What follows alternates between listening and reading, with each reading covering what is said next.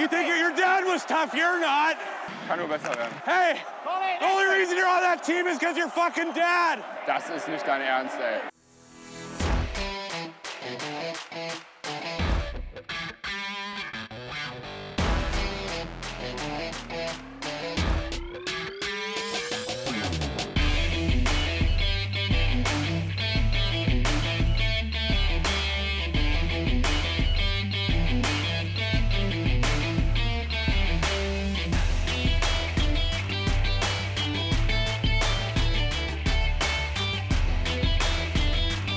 Es ist Montagabend, 22.05 Uhr.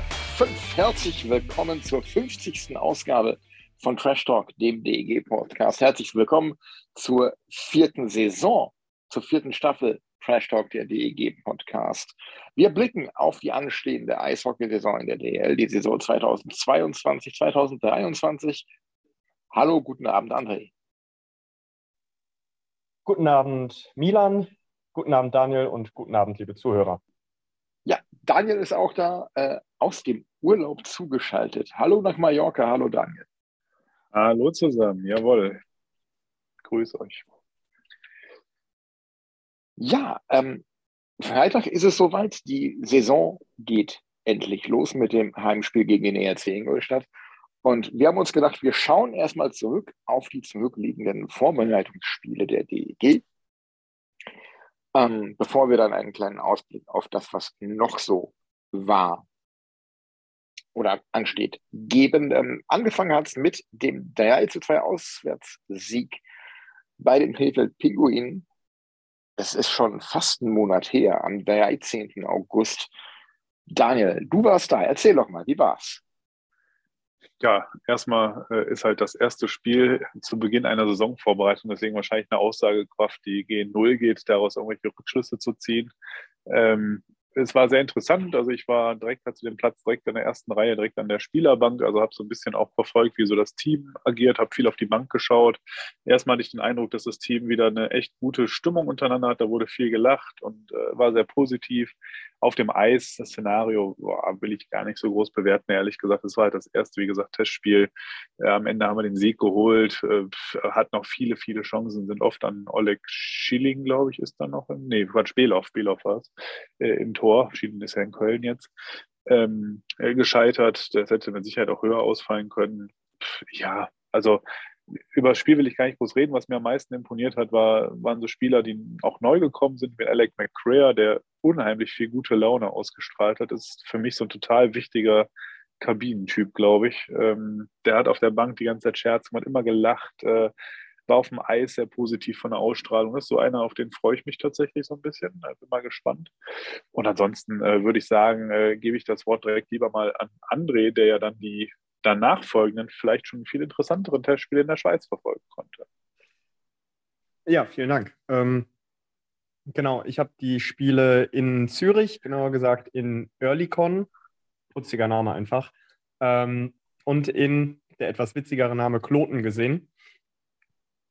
Waren zwei interessante Spiele. Die Aussagekraft ist natürlich auch da relativ, wobei der Zürcher SC natürlich ganz klar eine Top-Mannschaft in Europa ist. Also da tun sich die Schweden mit schwer, da tun sich die Finnen mit schwer, da tun sich äh, auch die deutschen Top-Teams mit schwer. Und das hat man auch ganz, also man hat ganz klar gemerkt, dass da für eine, für eine Qualität im Kader ist. Von vorne bis hinten top besetzt. Wer mir besonders tatsächlich gegen Zürich aufgefallen ist, ist Henrik Haukeland. Den habe ich da zum ersten Mal für die DEG spielen sehen. Eine unglaubliche Ruhe, ein unglaubliches Stellungsspiel, viel richtig gemacht, war bei den Gegentoren machtlos. Das hat mir sehr gut gefallen. Ansonsten, ja, auch die Testspiele in der Schweiz darf man nicht so hoch bewerten. Alex Ehl hat noch gefehlt. Brandon O'Donnell hat sich dann in der Schweiz äh, verletzt. Den hatte ich dann auf der Tribüne gesehen und hatte ihn gefragt, was er da so macht, äh, weil ich ihn eigentlich beim Spiel, äh, beim Spiel erwartet hätte. Haben wir ja gesagt, dass er beim Aufwärmen was gemerkt hat und jetzt mal gucken muss, aber war ja wohl nicht ganz so schlimm. Ansonsten das Spiel in Kloten. Da merkt man auch, glaube ich, dass ein NLB-Aufsteiger ein anderes Kaliber ist als ein DL2-Aufsteiger. Kloten und die DEG haben sich eigentlich einen schönen Schlagabtausch geliefert, ein bisschen mit offenerem Visier gespielt. Er hat mir dann Henrik Hahner eigentlich ganz gut gefallen, obwohl er sich vier Gegentore gefangen hat. Hat auf jeden Fall gezeigt, dass er ein sehr verlässlicher Backup ist. Also wenn Haukeland ausfällt oder ein Spiel Ruhe, Pause braucht, dann müssen wir uns da, glaube ich, keine Sorgen machen. Ich habe tatsächlich, Daniel, einen ähnlichen Eindruck wie du von Alec McRae. Sehr positiv, sehr präsent, spielt schlichtes, sachliches Eishockey, aber genau das, wofür wir ihn, glaube ich, geholt haben. Ansonsten sind mir tatsächlich sehr positiv aufgefallen Stephen Harper, der einen hohen Hockey-IQ hat, aber ich glaube, den nicht so oft zeigt, wie er könnte oder vielleicht auch wie er sollte. Und wer mir sehr positiv aufgefallen ist, ist Jakob Basetzky, der seinen unglaublich massiven Körper wirklich gewinnbringend einsetzt. Das gepaart mit einer sehr guten Technik ist kein Hochtempospieler, ganz sicher nicht, kann das aber durch Technik und Zweikampfstärke wettmachen. Ich glaube, an dem werden wir sehr viel Vergnügen haben. Da fällt mir gerade ein, Alex Blank und Josef Ehrm haben natürlich auch noch bei den Schweiz-Spielen gefehlt, wegen der äh, UWM. Ich weiß gar nicht, welche UWM das jetzt war. U U20. Danke, genau. Und ja, ansonsten habe ich, hab ich das Gefühl, dass die DEG nicht aufsteckt, auch als es dann in äh, Zürich etwas deutlicher geworden ist, hat man gutes sachliches Eishockey weitergespielt, hat auch die Chancen weitergesucht, hat auch nicht den Gegner äh, einen überrennen lassen. Und in Kloten ähnlich. Kloten hat dann ausgeglichen nach einer 3-0-Führung der DEG. Was auch noch aufgefallen ist, ist Klo äh, in Kloten, ist der Umstand, dass wir relativ variabel sind. Also wir haben für meinen Geschmack mindestens drei Sturmreihen, die sehr gut scoren können. Da kommt es dann aber ganz auf die Mischung an, wo ein O'Donnell hingesetzt wird, wo ein Gugula hingesetzt wird. Also zwei, ich denke, wir haben zwei wirklich gute Sturmreihen im Vergleich mit der Liga. Und je nachdem kommt es dann darauf an, wie sich, wie sich die dritte Sturmreihe findet bei uns. Das Milan war so mein Eindruck. Ja, jetzt habt ihr Alec McCray schon angesprochen. Der kommt, ähm, ich habe ihn halt auf dem Eis noch nicht gesehen, aber was man so in Insta-Stories sieht oder so, ähm, kommt er auch echt wie so ein Spaßvogel über und, und sehr sympathisch und ähm, gibt mir eigentlich ein, ein gutes Gefühl. Ähm, Henrik Haukeland sicherlich ähm, die Verpflichtung, die mich am meisten gefreut hat im Sommer. Zum einen, wir haben da ja zu Jahresbeginn, als so die ersten Gerüchte kamen darüber, dass Niederberger nach München geht, haben wir da ja drüber gesprochen und auch darüber, dass er höchstwahrscheinlich wohl nach Berlin gehen wird. Das hat sich dann wieder zerschlagen und dann war die DEG da und hat zugegriffen. Und das ist äh, eine schöne Sache. Ähm, ich finde es gut, dass wir jetzt eine eindeutige Nummer eins haben und bin sehr gespannt, ähm, ob er seine überragenden Leistungen aus München aus dem vergangenen Jahr ähm, vor einer auf dem Papier vielleicht etwas schwächeren Abwehr oder hinter einer auf dem Papier etwas schwächeren Abwehr wird bestätigen können. Daniel. Ja, absolut. Ähm, aber die ersten Eindrücke, das kann ich aus Krefeld bestätigen. Äh, da bin ich genau bei André. Ähm, der Mann hat einfach, äh, ich weiß nicht, da fühlt man sich einfach wohl mit, auch als Fan, ich glaube als Mannschaft auch, wenn da hinten er drin steht. Man macht sich einfach wenig Sorgen, weil man genau weiß, ja, vielleicht wird er in der Saison mal ein, zwei Ärger passieren, das gehört beim Torwart dazu aber er wird mit Sicherheit nicht der Hauptverantwortliche für einige Niederlagen oder vielleicht nicht gewonnene knappe Spiele sein, sondern ganz im Gegenteil. Ich glaube, meinen ersten Eindrücken, und ich hatte jetzt ein bisschen auch natürlich Spielberichte und äh, verfolgt, Live-Ticker verfolgt und so von den Spielen, die ich nicht live sehen konnte, wie jetzt gegen Iserlohn, wo ich ja schon hier auf Mallorca war. Ähm, geil. Also der, der Mann muss einfach eine unheimliche Stärke haben im Stellungsspiel, was mir auch aufgefallen war in Krefeld und auch schon in München letztes Jahr ähm, kann man sich deinen Worten nur anschließen. Ich glaube, ein Riesengewinn für die DEG. Eigentlich unglaublich, dass so einer sich für die DEG entscheidet in der Lage, wo wir jetzt noch sind. Und äh, das für zwei Jahre ähm, mega. Mit Sicherheit die Verpflichtung des Sommers, die Überraschungsverpflichtung des Sommers. Ähm, haben wir einfach mal Freude und Spaß dran und hoffen, dass er das auch in der Saison so zeigt und auch in den Playoffs, wie er es schon bei anderen Vereinen gezeigt hat, und jetzt auch in der Vorbereitung. Aber ich mache mir da 0,0 Sorgen, ehrlich gesagt. André? Ich bin da ganz bei dir und ich möchte auch noch dazu sagen, eine Verpflichtung für Henrik Haukeland ist ja nicht nur, du holst hier einen super Torhüter, der jetzt für zwei Jahre dir Spiele gewinnt, die du vorher vielleicht ein äh, No-Front, wie die Jugend sagt, gegen Pankowski, aber die du vielleicht vorher nicht gewonnen hättest. Das ist auch ein Zeichen an andere Topspieler in Europa. Da gibt es einen Verein, der rüstet jetzt auf. Der hat jetzt einen unfassbar geilen Zocker mit O'Donnell. Der hat sich einen der Top-Deutschen zurückgeholt mit Gogula und Gogula ist einfach ein wirklich sehr guter, nicht Ausländerlizenzler, ein sehr guter deutscher Spieler, kurzum. Und das ist ein Signal, das kann auch noch andere Top-Leute nach Düsseldorf lotsen. Und das ist vielleicht auch was, was dann äh, Top-Jugendspieler sehen, wie zum Beispiel ein Alex Blank, auf den wir sicherlich gleich noch zu sprechen kommen werden. Das ist einfach rundum ein gutes Zeichen. Und wir haben da, glaube ich, Daniel schon mal drüber gesprochen. Im Privaten für mich ist Henrik Haukeland der beste Torwart seit Jamie Store. Punkt. Ja. Damit beende ich meine Bewertung dieses Neuzugangs, Milan. Würde ich mich anschließen. So, was ich von ihm bisher letzte Saison in München gesehen habe, würde ich mich da vorbehaltlos anschließen, diese Einschätzung. Ähm, ja. Jetzt haben wir vielleicht daran noch kurz aufsetzen, nur ganz kurz, weil es passt gerade, weil André ganz sagte, so diese Strahlkraft, die DEG gerade wieder entwickelt durch diese Verpflichtung, das möchte ich auch genau auf die Spieler, die André gerade schon angeteasert hat, wie in Eham, Bozecki, Blank, ich meine, wir haben da drei mega starke U23-Spieler geholt, die direkt auf Beile für zwei Jahre unterschrieben haben. Das heißt, wir haben jetzt mindestens mal diese und nächste Saison wirklich eine absolute Elite U23 bei uns im Team, die eigentlich sonst nur Berlin, Mannheim, München und so weiter spielen. Äh, da muss man einfach mal wirklich den Hut ziehen von Nicky Mond vor der Strategie, die die DEG seit Jahren fährt, auf junge Spieler zu setzen, unter Harold Kreis begonnen, jetzt fortsetzen mit Roger Hansson äh, mega geil. Also, dass sich auch solche Talente für die DEG entscheiden, obwohl Blank mit Sicherheit auch ein Angebot von Mannheim oder Berlin auf dem Tisch liegen hatte, gehe ich fest von aus. Ähm, unfassbar starkes Signal. ja, da, da, kurz. Da, ja. Stimmt. Ich, ich würde aber diese beiden Teile der Kaderentwicklung völlig losgelöst voneinander betrachten. Zum einen hast du dann Henrik Haukeland als absoluten Top-Torwart, einer der besten Torhüter der Liga, wenn nicht der beste ähm, als Signal an ausländische Spieler, hier wächst was, hier entsteht was Großes. Und auf der anderen Seite hast du über Jahre hin dir jetzt den Ruf erarbeitet. Die DEG ist ein Verein, wo junge Spieler unter 20, unter 23 regelmäßig Eiszeit bekommen und die Chance bekommen, sich zu entwickeln. Das hast du an anderen Standorten mit sportlichen Ambitionen wie Mannheim, wie München, wie Augsburg nicht so unbedingt. Und ich denke, das ist ähm, was, was sich herumspricht, gerade so in den Talentschmieden äh, im Süden Deutschlands.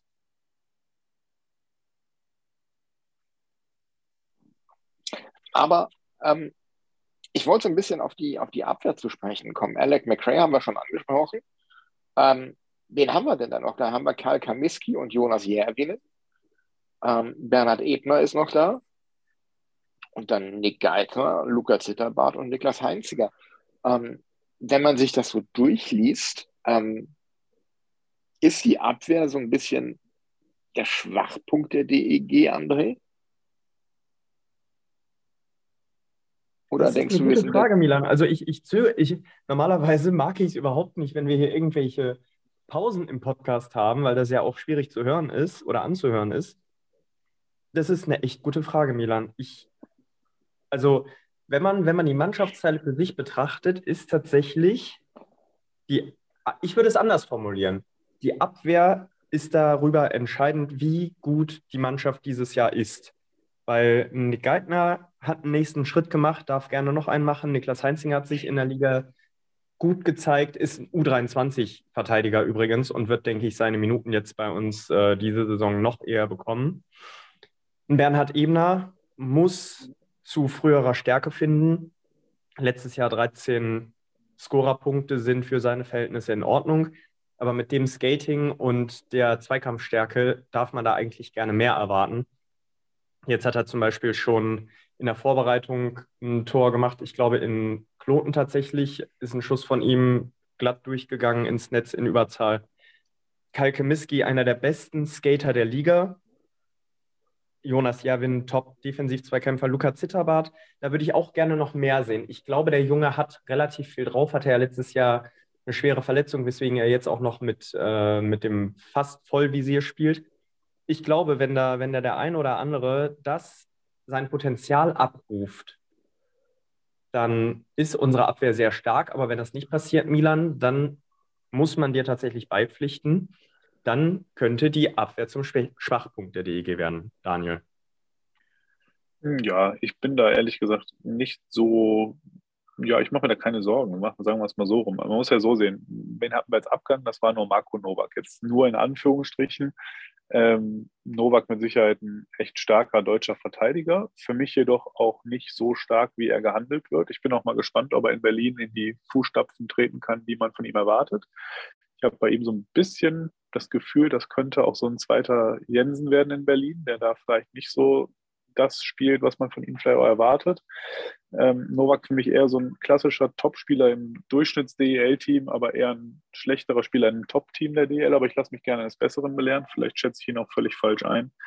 Aber war für mich immer schon einer der überbewertetsten Spieler. Ich sage immer, der war für mich immer der, der Mann mit seinem, äh, wir haben immer Eric Carlson-Move, wenn er da anfing, offensiv seine, seine äh, Runden zu drehen, die nie von Erfolg gekrönt waren, war immer sehr spannend.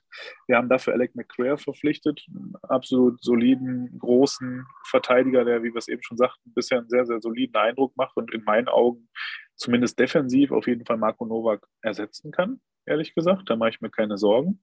Und unsere Abwehr war letztes Jahr ja schon nicht schlecht, muss man sagen. Und klar, ein Ebner, der muss wieder einen Schritt nach vorne gehen, macht da aber, glaube ich, auch. Ich meine, auf den setzt ja auch die DEG. Das ist ja auch wieder ein klarer Beweis von Seiten Ebner und der DEG, dass er mit Gogula der einzige Spieler im Kader der ist, äh, ist, der schon bis 25 Vertrag hat, also die nächsten drei Jahre. Ähm, dazu Geithner wird den nächsten Schritt machen, Heinzinger wird wieder einen Schritt machen, der hat mir letztes Jahr am meisten imponiert, muss man sagen, wie der in die Liga gekommen ist und direkt, also wie der sich behauptet hat, trotz seiner eher kleinen Größe von 1,80 für so einen Verteidiger, fand ich extrem stark, wie er Körper und alles eingesetzt hat. Also wenn der jetzt auch einen nächsten Schritt macht, ganz stark. Äh, Zitterbart erwarte ich mir auch noch was. Ich finde, der hat in den Playoffs schon mal gezeigt, was man von ihm erwarten kann. Da hat er mir deutlich besser gefallen als in der Vorrunde.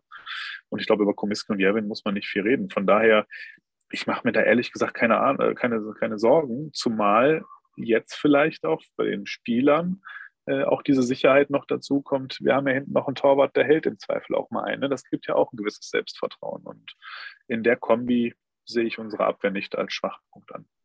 Darf ich, darf ich da ganz kurz drauf aufsetzen? Ich ja. habe mal eine Theorie entwickelt. Ich nenne sie die Alex-Jung-Theorie.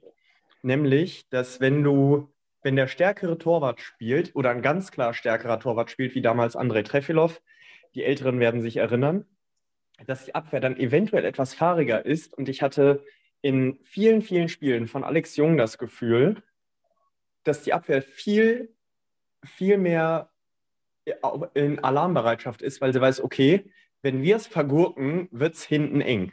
Nichts gegen Alex Jung, super Backup, guter Typ, cleverer Typ, glaube ich auch, äh, von dem, was man, was man früher gehört hat und hört. Ähm, aber das ist so ein bisschen meine Sorge, dass sich da vielleicht die Verteidiger auch in falscher Sicherheit wiegen können. Aber klar, das darf einem Profi-Verteidiger nicht passieren. Es ist nur eine Theorie, ich wollte es nur mal geäußert haben. Ich habe mir gerade mal so die Statistiken von letzter Saison angeschaut und wenn wir jetzt alle unsere Verteidiger, die wir da haben, alle sieben mal die Scorerpunkte zusammenzieht, dann haben wir äh, 74 Scorerpunkte verteilt auf sieben Verteidiger. Ähm, ist das genug? Ja, bei uns lief viel wenig über die blaue Linie im letzten Jahr, das ist ganz klar.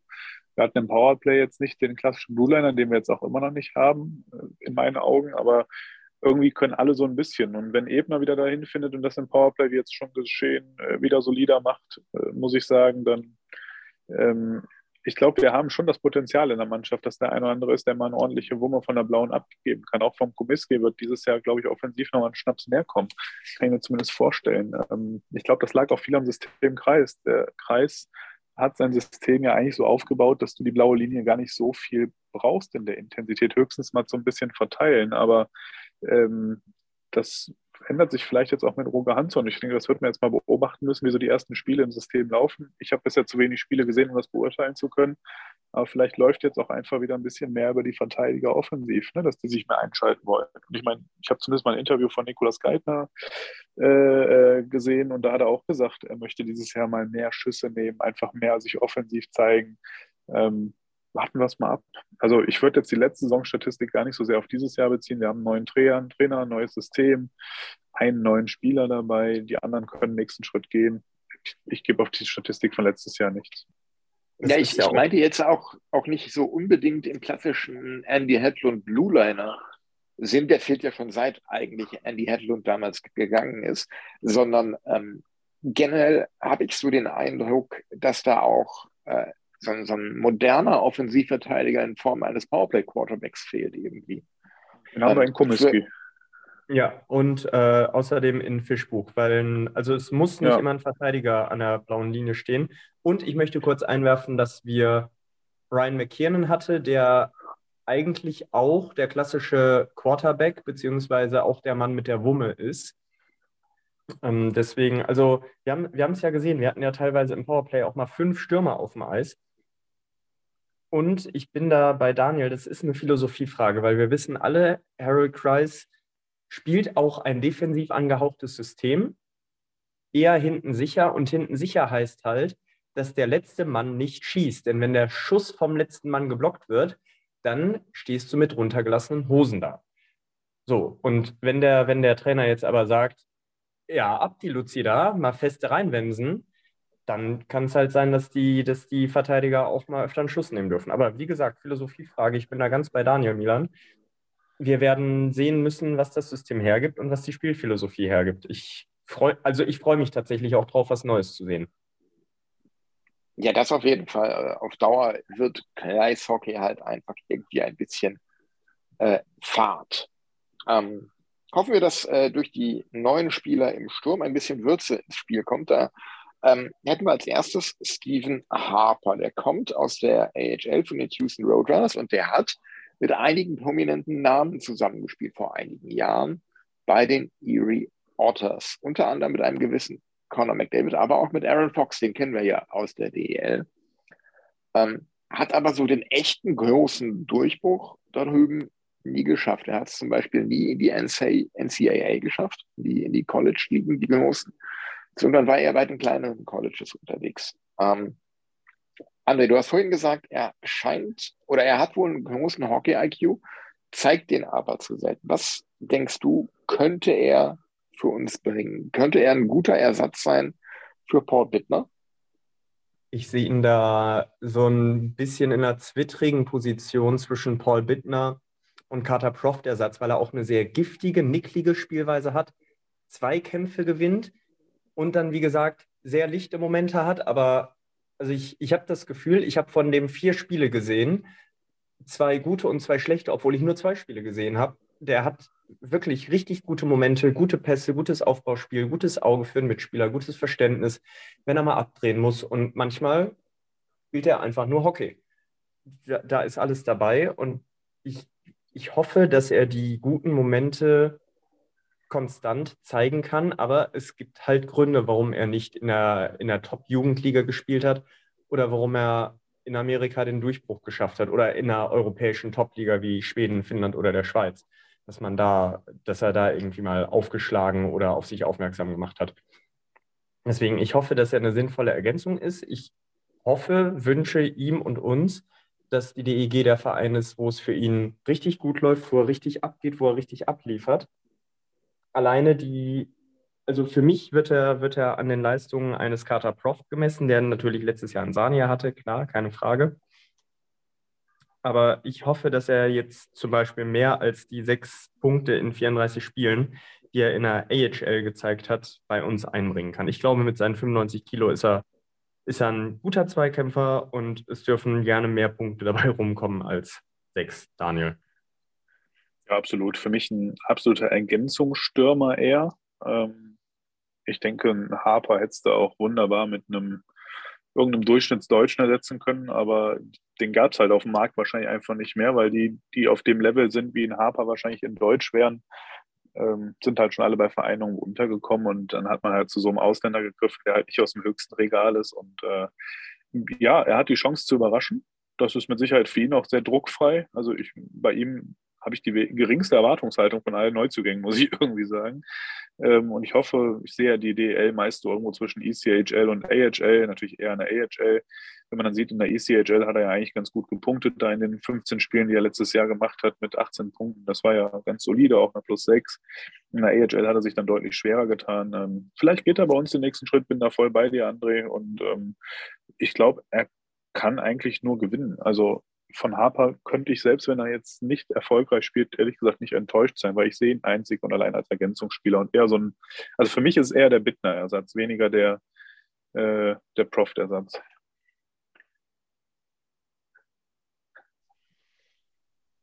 Gut, dann äh, wäre der nächste Alex Blank. Äh, junger Spieler kommt von unserem neuen Kooperationspartner aus Krefeld. Ähm, hat auch schon seine ersten Spiele in der DL gemacht letzte Saison. In 48 Spielen 16 Punkte und 22 Strafminuten. Ähm, hat mich etwas überrascht, die Verpflichtung. Ich hätte gedacht, er geht woanders hin, wo er mehr Geld vielleicht verdienen kann. Berlin, Mannheim, München, äh, vielleicht Ingolstadt oder sowas. Nun ist er aber bei uns geblieben. Und ähm, ich habe mich ehrlich gefreut über die Verpflichtung. Ist, denke ich, kein schlechter Fang, oder Daniel? Äh, ja, definitiv. Ich muss nur eins noch sagen, er hat nicht letztes Jahr seine ersten DL-Spiele gemacht, sondern er hat schon 2019, 20 neun Spiele für Iserlohn und dann 2020, 21 auch schon 36 Spiele für Krefeld mit 13 Scorerpunkten. Also der hat schon jetzt mittlerweile knapp über 80 Spiele auf dem Buckel, oder fast über 90 dann schon. Oder über 90 sind sogar schon. Stopp, jetzt kann ich gar nicht mehr rechnen, ist schon spät und ich habe schon Säckchen und Bier in, Intus, äh, Urlaub, sorry. äh, 93 Spiele sind es. Ähm, hat knapp in jedem dritten Spiel einen Scorerpunkt gemacht, ähm, hat bei der Deutschland U20, finde ich, auch wieder mal auf sich aufmerksam gemacht. Für mich war es sehr, sehr überraschend, dass er nicht gedraftet wurde.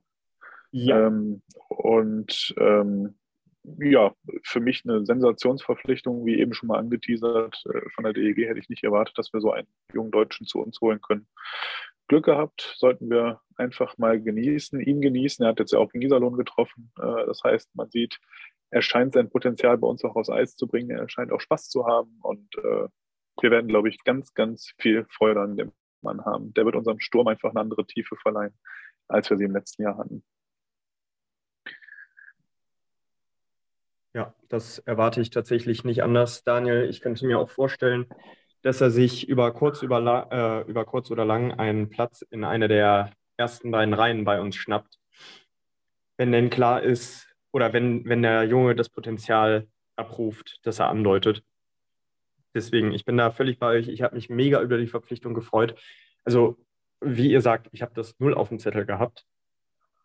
Und mal gucken. Ich traue ihm dieses Jahr ehrlich gesagt schon ob der letzten guten Saison seine, seine 30, 35 Punkte zu. Wie gesagt, mit der entsprechenden Eiszeit, mit den entsprechenden Nebenleuten Milan vielleicht noch ein bisschen mehr. Ja, absolut. Ähm, ich würde sagen, wir bleiben dann gleich bei den jungen Spielern. Da sind nämlich noch drei weitergekommen. Ähm, der von dir schon angesprochene Jakub Bosecki, Josef Ehren kommt von äh, den Hockey Juniors aus der Red Bull Academy in der Arts Hockey League. Und dann haben wir Maxim Anton aus dem eigenen Nachwuchs hochgezogen. Ähm, alles Spieler mit Perspektive, oder?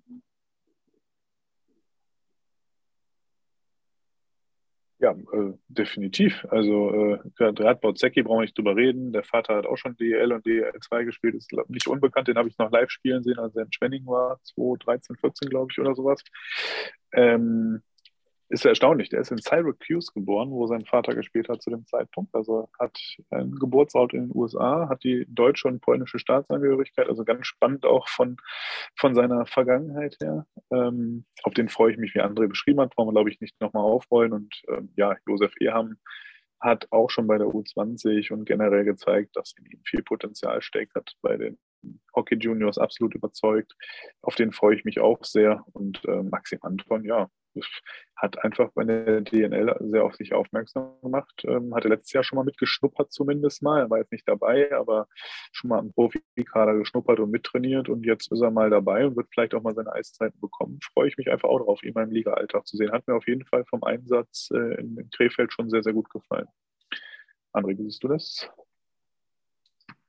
Ich bin da grundsätzlich bei dir. Meine positive Meinung zu Jakob Rosetzky habt ihr gehört.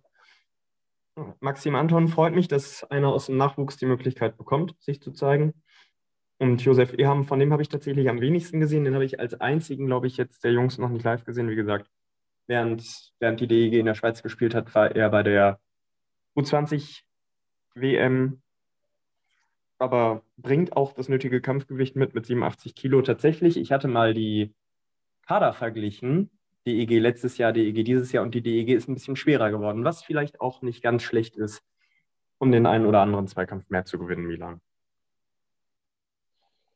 Ja, auf jeden Fall. Teilweise sind wir da ja durch die Gegend geschubst worden wie die äh, Bowlingpins. Von daher kann ein bisschen mehr Masse ähm, sicherlich nicht schaden. Ähm, ist das vielleicht auch schon und damit kommen wir schon zum nächsten Thema, André. Ist das vielleicht auch schon ein Stückchen Handschrift des neuen Trainers, Hugo Hansson? Also idealerweise in einer perfekten kleinen Eishockeywelt ist es natürlich so, dass wenn sich ein Trainerwechsel anbahnt, so dass der Trainer mit den Managern sich austauscht, welche Philosophie verfolgst du, welche Spieler möchtest du, hast du jemanden im Auge und Roger Hansson, das hatten wir in den vorherigen Folgen oft genug erwähnt, kommt eben als früherer Development Coach des EV Zug. Und wer den, wer den EV Zug kennt und seine Jugendarbeit, der weiß, das ist schon ein Brett in der Schweiz. Da, da kommen gute Jungs bei rum. Und ich meine, wer, wer sich im Schweizer Eishockey umguckt, da spielen fast nur Schweizer. Ich glaube, die haben eine, eine relativ starke Begrenzung auf vier oder jetzt sechs Ausländerlizenzen. Ich bin mir nicht ganz sicher. Und ich meine, deswegen, sechs sind es jetzt, ja. Ich glaube, es sind jetzt sechs, genau. Das wurde aufgestockt. Und ich, ich kann mir vorstellen, dass ähm, Roger Hansson das ein oder andere Wort da bei der Kaderplanung mitgeredet hat. Ich möchte übrigens Daniel noch von seinem Beitrag von vorhin beipflichten. Sehr geile Arbeit, die Nicky Mont da geleistet hat. Ich war jetzt diese Woche im, nein, letzte Woche, ist ja gerade Montag, war jetzt letzte Woche gestern zu Gast im Sharkbite Podcast, stellvertretend für Trash Talk. Und die haben auch gesagt, okay, es ist krass, was für Jugendspieler ihr bekommt. Und da, also ihr seid auf jeden Fall die Top-Adresse für die Jugendspieler im Moment in Deutschland mit. Ja, und ein, ein Trainer, der halt Jugendspieler entwickelt, Development, ne, oder Development, der, der wird da hoffentlich bestimmt ein ordentliches Wort mitgeredet haben. Deswegen, ich, ich glaube, auf, das, auf die Gesamtgemengelage der EG können wir uns freuen, Daniel ja, also ich glaube, überzeugend war einfach, es ging ja auch so Statistiken rum, die hatte ich gesehen, wo man sah, dass in, ich glaube, nach Nürnberg war die DEG die Mannschaft mit der höchsten Eiszeit für U23-Spieler, auch im letzten Saison, mit Abstand dann. Ich glaube, danach hat es erstmal gedauert, bis das nächste Team kam. Und ich glaube, das überzeugt einfach. Die Jungs wollen spielen, die wollen eine Spielpraxis auf höchstem Niveau und das bekommen die halt wo? Unter anderem bei der DEG. Und ähm, wir haben gerade ein Konzept, wir haben eine, Strategie, die wir verfolgen die nächsten Jahre. Wir wollen nach oben, wir brauchen auch diese jungen, guten Spieler. Durch die Mindestanzahl, die spielt, braucht man da eine gewisse Qualität, wenn man da oben dabei sein möchte oder im Mittel, oberen Mittelfeld dabei sein möchte.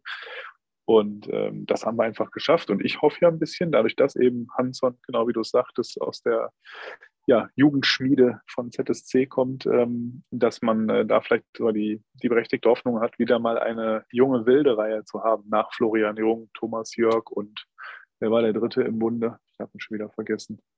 Wer war Matthias Hart. Ach, Matthias, Matthias Hart. Genau. Waren das die drei? Ja, das Matthias Hart oder war es damals Patrick Reimer? Es war nee, Patrick Reimer. Das war Reimer. Es war Reimer, definitiv. Jung Jörg Reimer. Genau. Jungjörg Reimer, ne? Genau, ja.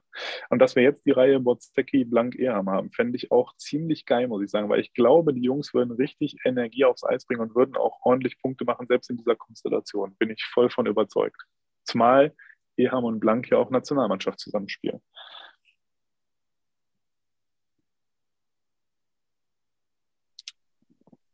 Könnte durchaus funktionieren, ja. Wird auf jeden Fall spannend. Und ähm, einen Spieler haben wir noch. der verlorene Sohn weiß wieder, wo er hingehört, Daniel. Der Herr Gugula. Eben der. Ja. Ja, äh, hatten wir eben schon mal kurz angeteasert. Über Philipp Gugula muss man, glaube ich, nicht viel reden. Ähm, wird seine 1000 Spiele erreichen, wenn er nicht verletzt ist in der DL wird mit Sicherheit unseren jungen Spielern gut tun, so einen erfahrenen Mann neben Alex Barter in der Mannschaft zu haben. Wird einer der Wortführer sein, ist ein hochgradig professioneller Spieler, äh, der lebt fürs Eishockey. Das ist zumindest mein Eindruck, den man so von außen hat. Und äh, ich freue mich riesig, dass er zurückgekommen ist. Der wird bei uns mit dieser Saison auf jeden Fall, wenn er durchspielt, seine 40 bis 50, wenn nicht sogar mehr Punkte machen. Davon bin ich absolut überzeugt und ähm, ich freue mich. Das ist ein Riesengewinn, zumal man ja gehört hat, hat er jetzt ja gerade auch im Podcast der DEL gesagt, dass er auch ein gleichwertiges Angebot von München hatte ähm, und hat sich trotzdem dann für die DEG entschieden, wahrscheinlich weil ein Jahr Laufzeit oder so mehr länger drin war im Vertrag, aber mega. Ähm, ich bin glücklich, dass er da ist. Punkt. André. Ja, schließe ich mich dir an. Also auch bei den Spielen in der Schweiz, er ist tatsächlich, und das, das vergisst man oft, wenn man überlegt, was den Jungen so gut macht. Er ist halt einer der wirklich Top-Zweikampfspieler der Liga. Der ist ganz schwierig von der Scheibe zu trennen, trifft vor allen Dingen viele gute Entscheidungen, ähm, auch in ungewohnten Positionen. Also es war jetzt gerade gegen Zug öfter mal so, dass er da unter Druck gesetzt worden ist, äh, beziehungsweise dass die DEG im Ganzen unter Druck gesetzt worden ist. Und da hat er es halt hinterm Tor geschafft, erstmal Ruhe reinzubringen, damit die DEG reinwechseln kann, damit die DEG sich positionieren kann. Er wird, glaube ich, in einer erfolgreichen Saison eine doch eine entscheidende Rolle spielen, Milan. Ja, für die DEG hoffe ich das. Ähm, ich sehe die Verpflichtung ein bisschen skeptisch, was aber einfach daran liegt, dass ich ähm, kein großer Gogula-Fan vor dem Herrn bin. Ähm, aber wenn er seine, seine 40, 50, 60 Punkte macht für die DEG, äh, nehme ich die natürlich gerne mit. Ähm, ja, ich, was, was spannend wird, meiner Meinung nach, dann am Ende ist dann die Frage, äh, mit wem spielt er eine, eine Reihe? Spielt er mit, mit Barter und O'Donnell zusammen oder wen stellt man da daneben? Deine Fischbuch vielleicht? Fischbuch. Ja, Barter und Fischbuch, hätte ich jetzt gesagt die haben ja schon in der Vorbereitung, meine ich, doch auch zusammengespielt, oder André? Wie war das in der Schweiz? Ja, genau, auch in der Schweiz. Alle, also beide Spiele haben die drei zusammengespielt und das sah auch gut aus. Also man hat gesehen, Gugula Bata, die haben ja vor äh, zwei Jahren schon mal zusammengespielt, damals noch mit Jaden Descheno. Und jetzt halt mit dem Daniel Fischbuch und den finde ich tatsächlich, also das finde ich in der Konstellation auch nicht viel schlechter. Ich lasse mich da gerne überraschen und freue mich über jedes Tor, das äh, die DEG in dieser Saison erzielt. Milan, eine Spezialfrage an dich. Ja. Wir haben ja noch einen Spieler, der ist ja fast wie Neuzugang zu bewerten, so wenig wie er bisher gespielt hat, Viktor Svensson. Und jetzt ist er schon wieder verletzt. Meine direkte und persönliche Frage an dich: War es ein Fehler der DEG, einen so verletzungsanfälligen Spieler weiter zu verpflichten? So einen Zwei-Wege-Spieler, den man auch im Team wichtig braucht, der aber laufend ausfällt? Was meinst du? Die Frage ist, kriegst du jemanden dieser Qualität zu dem Preis nochmal?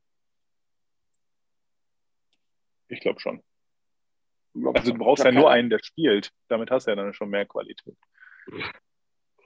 Also ich habe ähm, irgend, irgendein Fußballtrainer hat neulich gefragt auf die Frage, was ist Qualität? Ähm, das ist konstante Leistung. Und die Konstanz fehlt Viktor Svensson leider Gottes. Ich glaube, es ist ein hochveranlagter Spieler, der der DEG als Zweit- oder Drittreihencenter extrem gut tun würde.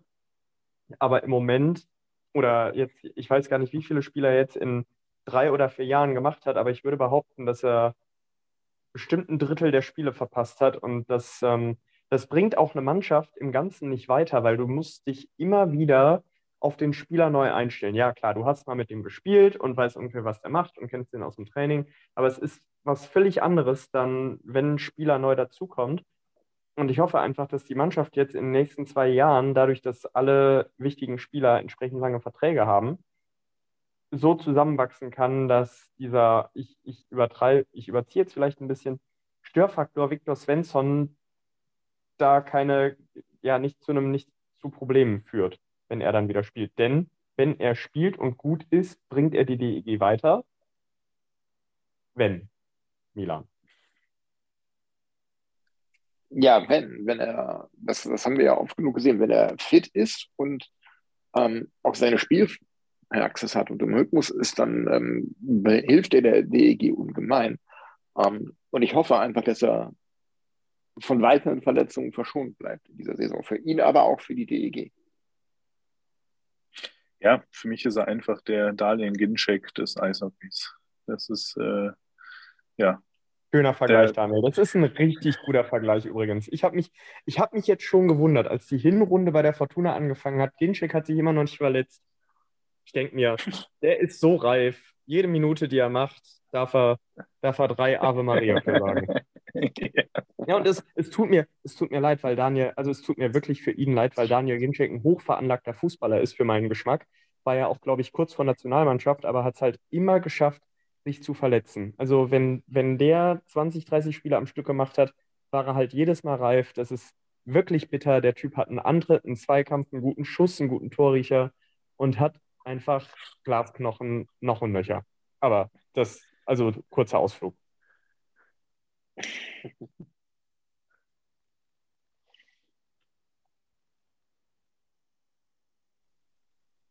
Ja, über unsere Neuzugänge haben wir schon gesprochen, über den neuen Trainer auch. Was erwartet ihr denn in der kommenden Saison von der DEG? Wo landet sie? Ähm, also ich dürfte für, für den Sharkbite Podcast drei Thesen zur DEG abgeben und eine davon war, die DEG spielt Halbfinale. Und da ist es mir auch relativ egal, ob über Pre-Playoffs, was ich ehrlich gesagt nicht mal glaube, oder über das Viertelfinale als Auswärtsteam oder als Heimteam sogar. Ich gehe ganz fest davon aus, dass die DEG vielleicht keine Supersaison spielen wird, auch nicht regelmäßig Mannheim und München natürlich aus der Halle schießt. Gott bewahre. Oder, also wenn es so ist, umso besser. Aber ich bin der festen Überzeugung, dass wir echt das ein oder andere Team, was die letzten Jahre vor uns gestanden hat, hinter uns stehen lassen werden in der Tabelle. Und wenn wir, wenn wir zu uns finden und unser Potenzial abrufen, ich weiß, ich schütze mich da immer ein bisschen mit meinen Wenns, aber dann glaube ich, dass wir ein sehr, sehr unangenehmes und geiles Team sein werden, Daniel. Ja, absolut. Dem kann man nur beipflichten. Ich sehe uns Ende der Saison irgendwo zwischen Platz 5 und Platz 8. Tendenziell aber eher Platz 8, muss ich sagen. Ich bin da eher noch skeptisch, weil man hat letztes Jahr deutlich über dem gespielt, was man erwarten konnte. Warum auch immer. Das mag ganz viele verschiedene Faktoren gegeben haben. Erstmal muss jetzt der Teil der Mannschaft, der wieder dabei ist, dieses Jahr diese Leistung auch erstmal wieder bestätigen. Da muss auch erstmal viel zusammenkommen. Und O'Donnell muss vor allem wieder liefern. Das äh, muss er jetzt zeigen, ne, dass er ähm, so ein Top-Jahr auch nochmal bestätigen kann. Und wenn da das zusammenkommt und die Neuzugänge einschlagen und Haukeland noch äh, wieder so eine Mega-Saison spielt wie letztes Jahr und das zeigt, was er jetzt gezeigt hat schon, dann äh, ja, können wir vielleicht auch äh, Platz 6 und 5 anpeilen. Aber erstmal bin ich vorsichtig und sage, ich sehe uns irgendwo so 7 bis 8. Und wir sollten demütig bleiben und nicht in Euphorie verfallen. Das würde uns in Düsseldorf ganz gut tun, weil das können wir ja ganz gut. Ne? Sobald mal zwei ganz gute Spieler dabei sind, sind wir direkt ganz nah dran an der Meisterschaft. Ähm, nee, immer langsam ist es der erste Schritt gegangen und da muss ich jetzt was finden. Und das Spielsystem mit Hanson muss ich finden. Und dann gucken wir mal. Ich denke mal so irgendwann, wenn wir Trash Talk 55 bis 60 aufnehmen, also wenn wir so irgendwo Spieltag 10, 20 sind, keine Ahnung, dann äh, kann man mit Sicherheit das Ganze mal ein bisschen tiefer legen. Ja. Milan. Ja, also ich würde sagen, ähm, wir sind nicht deutlich schlechter als der Kader im letzten Jahr. Ähm, sehe uns aufgrund von Henrik Haukeland ähm, und auch Alec McRae defensiv ein bisschen besser. Mir, mir fehlt halt zum einen die Tiefe generell im Kader, vor allem aber fehlt mir so ein bisschen die Offensive in der Verteidigung. Also die, der, der, der Offensivverteidiger fehlt mir so ein Stückchen. Ähm, ich denke aber schon irgendwas im Bereich zwischen Platz 5, vielleicht auch, wenn, wenn alles für uns läuft oder alles andere gegen alle anderen läuft, auch Platz 4, irgendwas zwischen Platz 5 und 7, denke ich. Da schätze ich uns am Ende der Saison ein. Ich glaube, spannend wird einfach, wie das Team des letzten Jahres sich auf das neue System von Roger Hanson einstellt und wie wir damit auf die Gegner treffen und da agieren. Es werden halt wahrscheinlich andere Spiele werden als letztes Jahr. Ne? Die Spiele, die du letztes Jahr gegen die Gegner gewonnen hast, weil das System Kreis die vor eine Herausforderung gestellt hat, die die einfach nicht geknackt bekommen haben, äh, vielleicht sind das die Teams, die uns dieses Jahr aus der Halle schießen, weil Hanson ein System spielen lässt, wo die kein Problem haben, uns zu überspielen und die Hütten zu machen.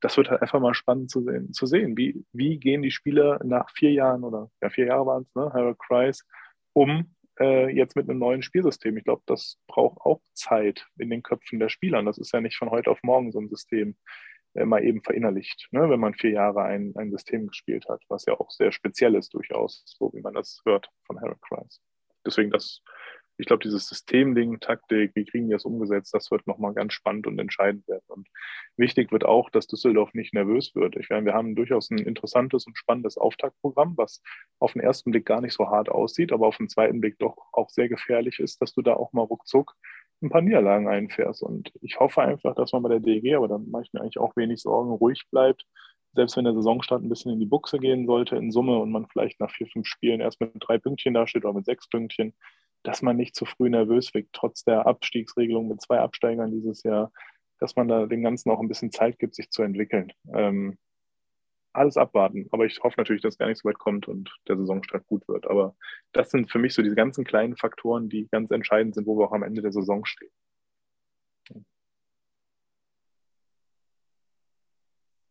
Ja.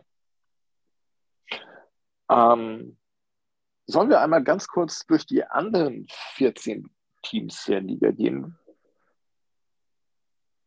So ganz kurz und schnell so zum, zum Abschluss, dass wir die Folge einmal rund machen, wer, wo ihr die einschätzt. Ja, gerne, warum nicht? Gut, fangen wir einfach alphabetisch vorne an bei Augsburg. Ähm, ein bisschen überraschend da für mich die Verpflichtung von Dennis Enders. Ähm, ich hätte eher damit gerechnet, dass er seine Schlittschuhe an, die Nagel, an den Nagel hängt, aber jetzt mit 37 nochmal zurück in die Heimat. Ja, aber das war ja, also das war ja dem Vernehmen nach auf seinen Wunsch. Der hatte ja noch einen gültigen Vertrag in Mannheim und er wollte halt Eishockey spielen und er wollte in die Heimat zurück und das ist dann sein gutes Recht nach Augsburg zu gehen. Gut für Augsburg. Die Frage ist, ob es reicht, weil die Stimmen, die man sonst hört, relativ deutlich in die Richtung gehen, dass es bei Augsburg relativ dünne wird mit, äh, mit Eishockey-Qualität und Augsburg eher um den Abstieg mitspielt. Daniel. Ja, also Augsburg in Summe, ich glaube mit Enders, das war für mich jetzt nicht überraschend, weil genau wie du sagst, halt in die Heimat nochmal und da nochmal ein paar Spiele zocken, ähm, völlig verständlich, ist eigentlich ähnlich wie Gugulla. Ähm, und ja, Augsburg, ich bin gespannt, ist für mich so ein bisschen Wundertüte. Die waren letztes Jahr ja doch eher enttäuschend unterwegs. Ähm, und ich sehe die dieses Jahr nicht viel stärker. So ein Matt Pümpel und sowas, klar, die, aber der ist, glaube ich, verletzt, ne, wenn ich, glaube ich, richtig das im Kopf habe. Dann hast du ja. so einen Kuffner, der vielleicht nochmal äh, überraschen kann. Der ist mit Sicherheit ein guter. Ähm, aber in Summe, der Kader ist ja nicht allzu sehr verändert. Ähm, ich glaube, Augsburg wird wieder stark um die Pre-Playoffs kämpfen müssen, wenn sie ja also wenn überhaupt, wenn sie es lang, lange schafft, vielleicht kämpfen sogar gegen den Abstieg. Ich bin gespannt. Ja, sehe ich ähnlich. Also ähm, Pre-Playoffs wäre, glaube ich, schon ein Erfolg für Augsburg. Gut, dann geht es auch direkt schon weiter. Das nächste wäre dann, wären dann die Eisbären. In der Saison 1 nach Matthias Niederberger. André. Ich glaube, die Eisbären werden sich noch richtig umgucken. Anschitschka und Quapp sind zwar zwei talentierte Torhüter, sind für mich aber auf einem ähnlichen Niveau wie Henrik Hane und Mirko Pankowski, nämlich wirklich gute zweite Torhüter, mehr aber auch nicht. Anschitschka, dem sagt man ein bisschen mehr Talent noch nach, vielleicht kann der es umreißen.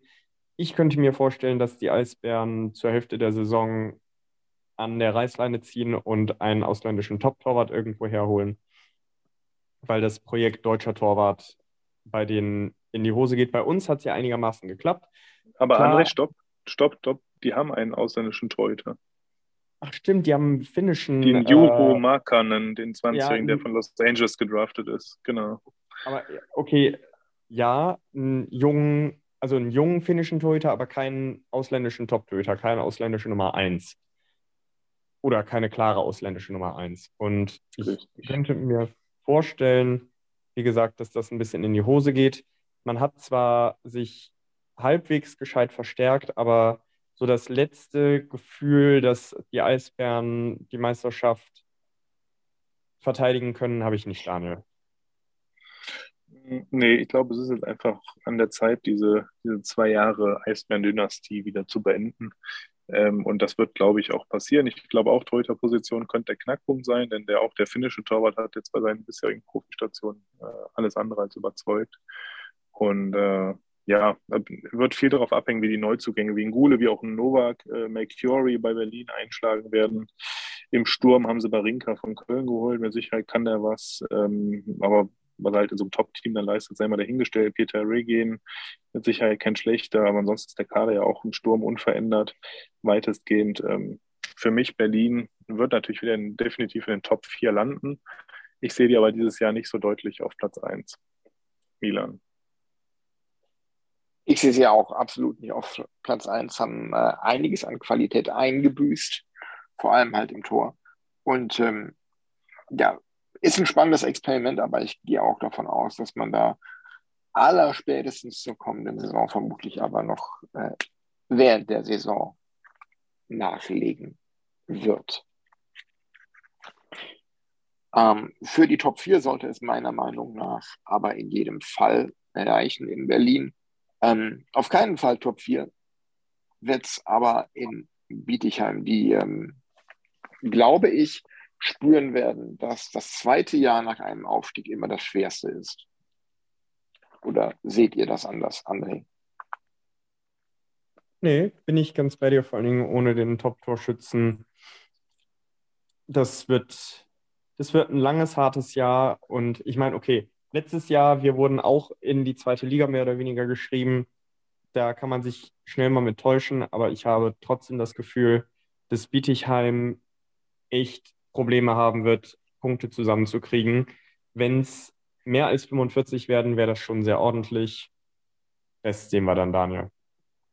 Ja, äh, kann man kurz machen. Bietigheim für mich Abstiegskandidat Nummer eins, tatsächlich sogar noch hinter Frankfurt. Warum auch immer vom Gefühl her.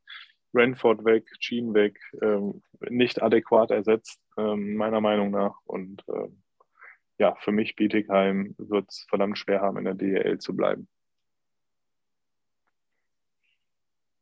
Ja, das sehe ich ähnlich. Ähm, und es geht auch in unserem Galopp dann schon ganz schnell weiter, nämlich nach Bremerhaven, die nach wie vor ihr magisches Dreieck aufs Eis bringen können. Daniel. Ja, aber ansonsten sehe ich Bremerhaven dieses Jahr auf dem absteigenden Ast. Die werden, glaube ich, nicht mehr da oben so in den Top 6 oder so mit rummischen und da mal versuchen, äh, ordentlich für Trouble zu sorgen. Ich glaube, Bremerhaven wird dieses Jahr so einen kleinen Einbruch erleben. Ähm, für mich werden die dieses Jahr um die Pre-Playoffs kämpfen. Äh, ich glaube, auf dieses magische Dreieck hat sich jetzt mittlerweile die Liga ein gewisses eingestellt. Äh, man weiß, wenn man die ausschaltet, ist in Bremerhaven auch oftmals das Licht in Summe aus, was Tore schießen angeht.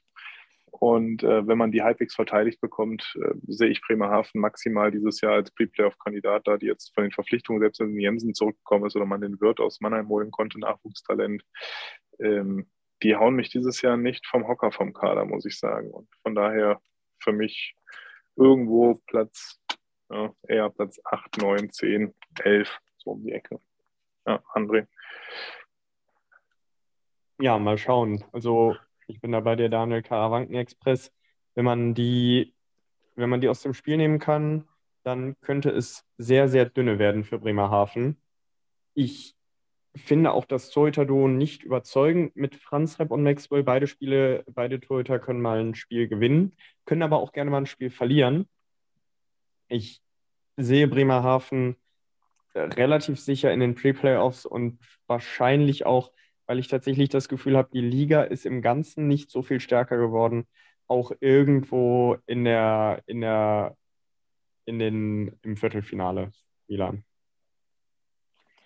Ja, das sehe ich ganz ähnlich. Also Bremerhaven, wenn ich mir den Kader so anschaue, da überzeugt mich wenig. Wie gesagt, äh, Urbas, Jeglic, Verlic, ähm, ja, die sind immer für ein Tor gut, aber ansonsten ähm, spannend finde ich Philipp Samuelson als Verteidiger. Aber ähm, ja, Markus Wikingstad, der Name ist in Düsseldorf natürlich noch immer äh, sehr populär. Ähm, aber ansonsten ähm, wird das auch, glaube ich, die härteste Saison, die Bremerhaven bisher hatte in der DL. Ähm, aber Nick Jensen ist ja wieder zurückgegangen nach äh, Bremerhaven von Berlin. Hätte ihn gern wieder bei der DEG gesehen, ihr zwei? Nö. Nö. Nö. Zu Nö. teuer für eine Leistung, die wir, glaube ich, so in Summe kriegen. Und die Frage ist, ob er das replizieren kann, was er früher bei uns geleistet hat. Deswegen, wenn er nicht zu uns will für, für eine faire Mark, dann äh, darf er gerne nach Bremerhaven, Daniel. Ja, äh, Punkt. Punkt. Ja. Und dann, nach vielen Jahren, geht es für die DEG in dieser Saison in der DEL äh, mal wieder in die Eishockeysauna nach Frankfurt. Die äh, Löwen Frankfurt sind aufgestiegen. Ähm, freut ihr euch darüber? Oder hättet ihr lieber jemand anders in der Liga? Nö, also ist für mich okay. Man muss ja auch sehen, wie viele DL-fähige Teams es in der DL 2 gibt. Da ist Frankfurt schon der Top-Name und die haben es auch über Jahre versucht und deswegen schön, schön mal wieder einen neuen Standort zu haben. Frankfurt hatte ich tatsächlich schon mal erlebt, tatsächlich vor vielen, vielen Jahren. Ich glaube, während meines DEG-Praktikums Anfang 2006. Ist, ist ganz cool. Mal was Neues tut der Liga, glaube ich, ganz gut. Daran hapert es ja ab und zu, wenn man, wenn man sich mit Eishockey fremderen Leuten unterhält. Deswegen finde ich cool. Ähm, ja, mal, also frischer Wind hilft ja, glaube ich, Daniel. Also ich habe mich mega gefreut, dass Frankfurt wieder aufgestiegen ist, weil das eine meiner Lieblingsauswärtsfahrten immer war. Und ich, also ich war damals fast bei jedem, eigentlich bei jedem Auswärtsspiel, was in Frankfurt war, war ich vor Ort, weil ich damals auch da Bekannte hatte und dann hat man sich da getroffen. Und äh, ja, du hast vollkommen recht, das Stadion ist natürlich eine absolute Sauna und auch der dicke Pfosten im Gästeblock mit Sicherheit nicht das Highlight. Man musste früh im Block sein, um daran vorbeigucken zu können.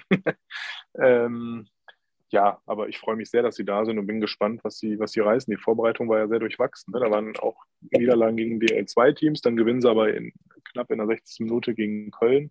Also äh, ein Auf und Ab, 0,0 aussagekräftig. Ich bin echt gespannt, wie das dann aussieht, wenn jetzt die Saison losgeht. Freue mich, dass sie da sind, werden aber mit Sicherheit mit Bietigheim und noch ein, zwei anderen Teams um den Abstieg spielen. Ja, gehe ich auch von aus, aber es ist ähm, einfach schön, dass sie wieder da sind. Und ähm, es ist immer eine Reise wert. Frankfurt ist nicht so weit weg, ist man, in, wenn die Autobahn heißt, zwei Stunden locker da. Das ist eigentlich immer ganz nett gewesen da, fand ich. Von, der, von, der, von dem Pfeiler halt mal abgesehen. ja, etwas weiter als Frankfurt ist Ingolstadt. Ähm, muss ich sagen, ich habe überhaupt nicht verfolgt, was da so passiert ist. Ähm, muss mir das jetzt erstmal alles angucken. Michael Garteig ist wieder da.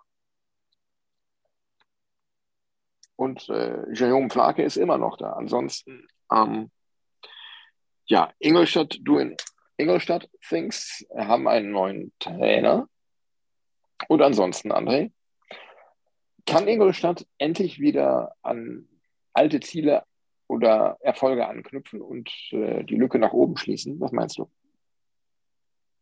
Das ist die Frage. Ich glaube, die letzte Ingolstädter Saison war einigermaßen enttäuschend. Oder ich weiß sogar, dass sie enttäuschend war. Ich habe den einen oder anderen Kontakt ins Ingolstädter Fanlager.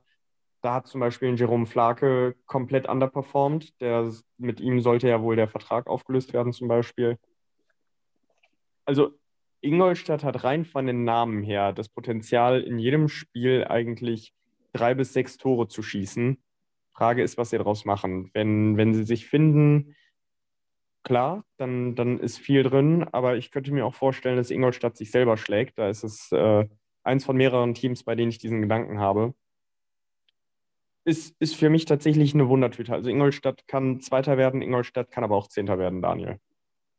Ja, ganz genau so. Und äh, wenn man sich den Kader anschaut, weiß man nur, Torhüter-Position hat sich halt verändert mit Garteig. Verteidigung hat sich nichts getan. Außer dem Abgang von Wasowski äh, hat man aber gar nichts nachverpflichtet. Da setzt man auch also ein bisschen darauf, dass die Deutschen wie ein Hüttel und so weiter ihren nächsten Schritt gehen.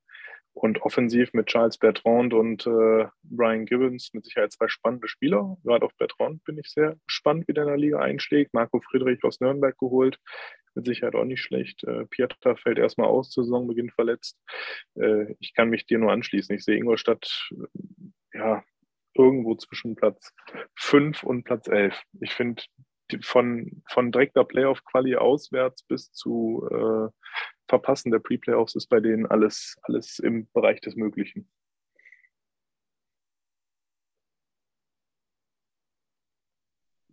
Ja, das sehe ich ganz genauso. Und ähm, ja, wo wir über Ingolstadt sprechen, ist Iserlohn nicht weit. Ähm, für mich, ganz ehrlich, wenn ich mir den Kader so anschaue, ist das auch ein Team, das äh, mit viel Glück in die Pre-Playoffs kommt. Oder, Daniel?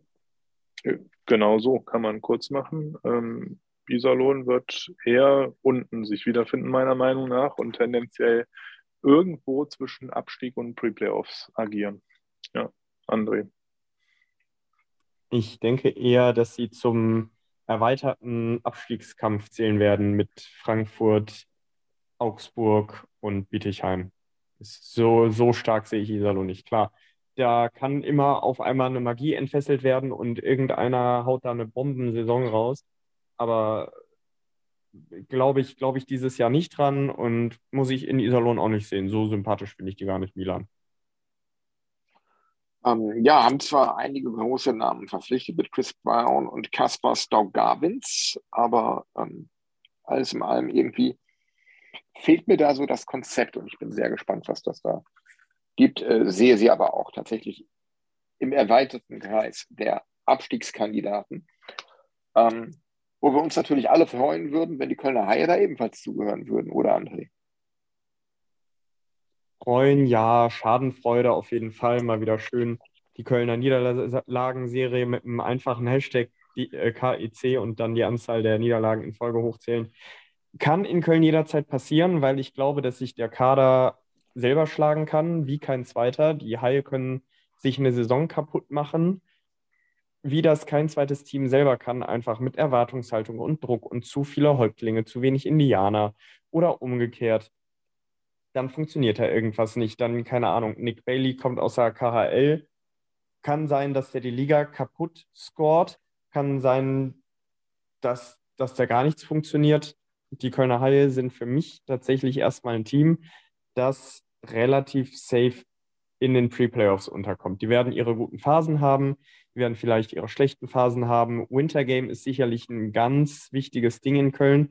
Könnte mir vorstellen, dass wenn das gut ausgeht oder schlecht ausgeht, dass das ein Tipping Point in der Saison wird. Aber ansonsten sehe ich tatsächlich die Kölner Haie trotz der Top-Verpflichtung Nick Balin, glaube ich, heißt der Mann. Ich bin mir gerade nicht sicher, ja. Daniel korrigiert mich jetzt gleich. Oder Milan. Nick Balin. Balin, ja, ja. Nick Balin. Ja. Genau. Das könnte der Tipping Point werden, das Wintergame, Daniel. Ja, bin ich bei dir. Ähm, Torhüter-Position natürlich spannend, komplett verändert mit Frankowski und Schilin aus Krefeld. Da wird es natürlich auch darauf ankommen, wie die vor Ort performen werden in, in Köln. Mit Brady Austin, Balin und Dietz mit Sicherheit die Verteidigung durchaus und Ryan Staunton auch nicht zu vergessen, durchaus adäquat aufgewertet. Also hat man schon gut aufgerüstet, finde ich. Man hat also, glaube ich, erkannt letztes Jahr mal durchaus die Defensive einen Schwachpunkt. Äh, offensiv, ja, man holt Carter Proft als ein bisschen Hoffnungsträger gefühlt, weil ansonsten hat sich ja nichts verändert im Sturm bei denen bis auf Nick Baptiste ähm, und Louis Marc Aubry, wobei das sind alles für mich jetzt keine Spieler, wo ich jetzt große Angst vor habe, wenn die auf unsere Verteidiger zufahren. Von daher ähm, muss ich sagen, Köln auch hat das Potenzial eine richtig gute, genau wie du sagst, hat auch, die sehe ich ähnlich wie Ingolstadt eigentlich. Also die können irgendwie alles schaffen zwischen Pre-Playoffs verpassen und irgendwie direkte Playoff-Quali. Ähm, werden nichts mit den ersten vier Plätzen zu tun haben. Ja, das sehe ich ganz genauso. Ähm, und ähm, haben die nicht noch irgendwie sogar drei Spiele im Fußballstadion oder so? Ja, stimmt, die erweitern ich, das, ne? Weil die, die haben sogar gegen Bietigheim oder irgend sowas irgendwie. Ganz, irgendwie ja, Augsburg und Bietigheim oder sowas, ne? Ja, ja, irgendwie ganz komisch, ja. Stadium Series. Die haben Probleme mit der Hallenbelegung der Längstes Arena, ja. Ja, aber ganz ehrlich, wer guckt sich denn Köln gegen Augsburg im Fußballstadion an? Oder Köln Tja. gegen Bietigheim oder was. Das macht doch keiner. Ganz ehrlich. Werden wir sehen. Also ich glaube, drei von diesen Winter Games, das wird schon hart werden, da die Arena halbwegs bei den anderen beiden Spielen, außer das gegen Mannheim zu füllen. Ja. Mannheim ist auch das nächste Team auf der Liste. Ähm, ja, da bin ich sehr gespannt. Ähm, durch den Weggang von, äh, ah, wie heißt er jetzt? Endras? Enders, danke. Ähm, ist Felix Brückmann jetzt die unumstrittene Nummer 1 in Mannheim und ähm, dürfte interessant sein. Die meisten Leistungsträger haben sie gehalten. Jordan Sports ist noch da, Warner Rendulic, Wohlgemut, Plachter, Dawes, alle noch da. Leubel wieder da. Leute wieder da, genau. Ähm, auf jeden Fall Top-2-Kandidat, würde ich sagen. Oder André? Ja, vertu dich da mal nicht, Milan. Was man so aus Mannheim an Erwartungshaltung hört, also du hast halt keine zwei Nummer 1 Torhüter mehr, ne? Wenn Felix Brückmann zum Beispiel ausfällt, gut, dann wird man irgendeinen ausländischen Torwart holen. Ilari Millard wurde durch Matt Donovan ersetzt, der für genauso viele Punkte wie Strafminuten gut ist, tendenziell noch mehr Strafminuten. Mannheim muss oben mitspielen, das ist die Erwartungshaltung der Adler an sich und innerhalb der Region. Die Frage ist, wie gut Bill Stewart als Trainer ist. Für mich war er einfach zu lange weg. Ich könnte mir vorstellen, dass vielleicht seine Coachfähigkeiten, ohne ihm da was absprechen zu wollen, vielleicht nicht reichen, um permanent gute Leistungen aus dem Team zu kreieren. Und wenn man sich die Kaderliste anguckt, die ist auch irgendwie lang. Ich könnte mir auch vorstellen, dass es da zu Unzufriedenheiten kommt. Also Mannheim muss oben mitspielen, könnte da aber eventuell Probleme kriegen, wenn, wenn, also Matt Donovan ist für mich eigentlich einer der Schlüsselzugänge, wenn Matt Donovan nicht so zieht, wie er soll, Daniel. Ja, also klar, diese Risiken, die du beschreibst, sehe ich natürlich so. Das ist ganz klar. Die gibt es immer bei diesen Top-Teams, die diese klare Erwartungshaltung aus, aus dem eigenen Team und Umfeld haben. Äh, Ist ja eigentlich ähnlich bei der DEG. Ich meine, man hört es ja daran, dass wir auch schon hier teilweise sagen, ja, dieses Jahr direkte Playoff-Quali ist drin. Ist ja auch schon wieder eine hohe Erwartungshaltung, die da auf das Team gelegt wird. Ne? Muss man alles mal entspannt sehen. Und ähm, bei Mannheim, für mich sind die auch, bin ich bei Milan eher Top-2-Kandidat. Gerade man hat in den Playoffs gesehen, da hat sich was entwickelt. Irgendwie ist ein Team-Spirit entstanden, den man in der Vorrunde so gar nicht gesehen hat in Mannheim. Da hat mit dem Trainerwechsel sich irgendwas getan. Also da hat es einen richtigen Push gegeben, als der groß weg war. Und äh, ich, ja, ich bin riesig gespannt. Ich finde, die haben einen der besten Center der Liga geholt mit Tyler Godet aus, aus Wolfsburg. Der hat mir da letztes Jahr richtig imponiert. Ähm, also deren Sturm ist einfach so stark. Das wird für jedes Team in der Liga und inklusive München, Berlin schwer, hier aus Spielen rauszugehen, ohne mal mindestens drei, vier Gegentore gefressen zu haben. Und ich glaube, dass Mannheim dieses Jahr die Liga in Teilen ganz schön auf links drehen wird. Das ist mein Gefühl. Ich glaube, die gehen dieses Jahr richtig steil, weil diese Finalniederlage wird den quer hängen. Die haben einen Spirit entwickelt, die werden dieses Jahr abgehen und Torhüterposition, klar, sieht erstmal dünner aus, nur mit Brückmann und dahinter zwei Nachwuchstorhütern. Aber wie ihr schon sagtet, die werden, wenn der ausfallen sollte, direkt äh, sehr adäquat nachlegen können mit einem Top-Ausländer und von daher wird das keine Problemposition werden und deswegen Mannheim für mich klarer Top-2-Kandidat. Vor Berlin, vorgemerkt. Also Berlin für dich nur Top 3? Ja.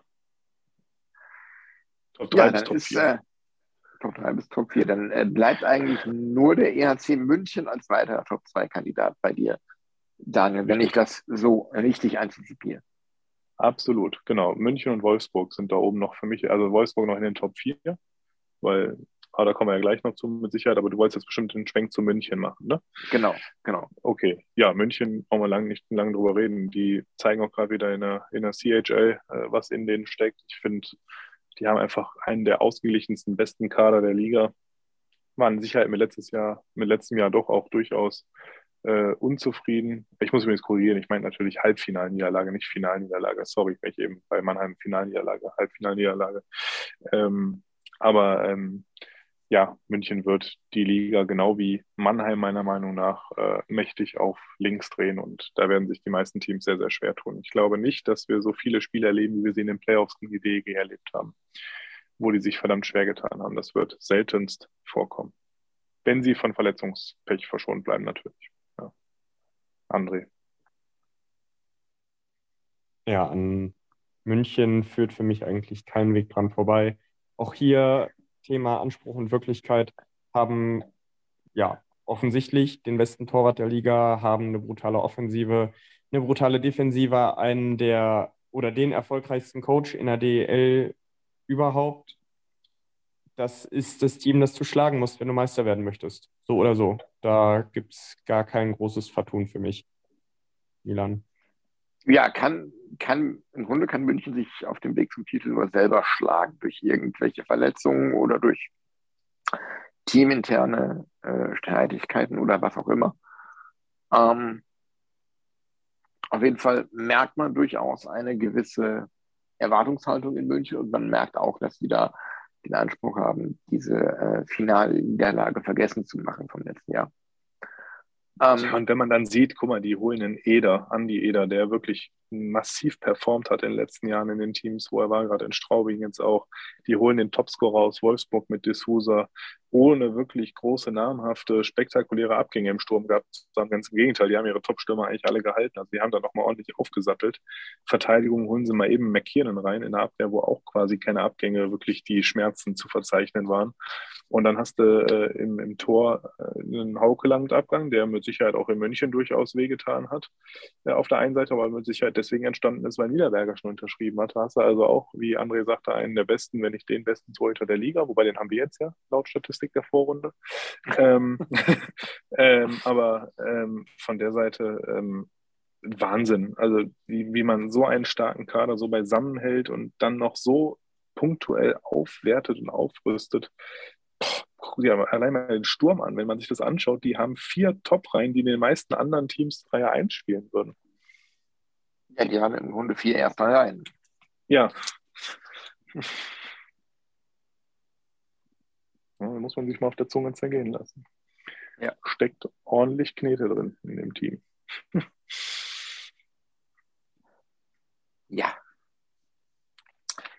Genau. Ähm, gehen wir ein paar Kilometer weiter in Richtung Franken nach Nürnberg zu den Ice Tigers.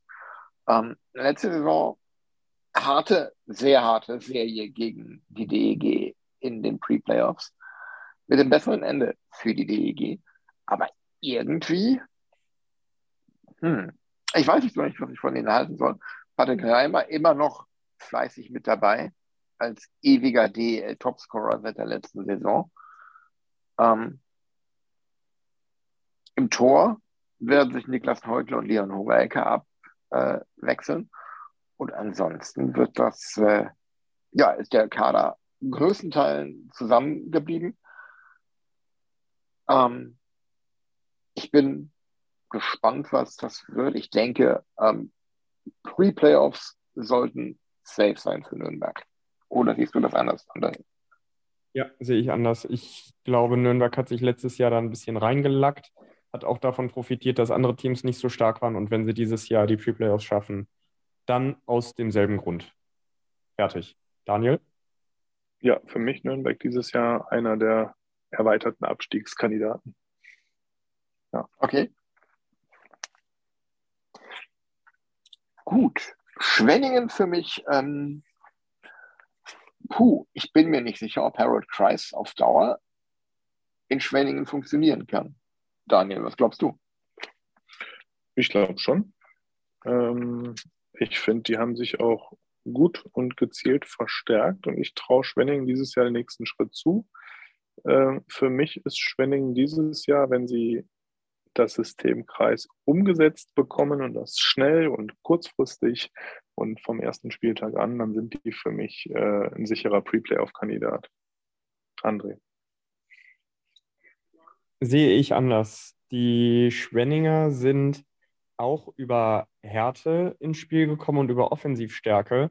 Und Harold Kreis ist davon das genaue, System, äh, das genaue systemische Gegenteil tatsächlich Da geht es um Strafenarmut, Fairness, spielerische Lösungen, defensive Ansätze und ich könnte mir vorstellen, dass Harry Kreis der erste Trainer ist, der in dieser Saison ausgewechselt wird.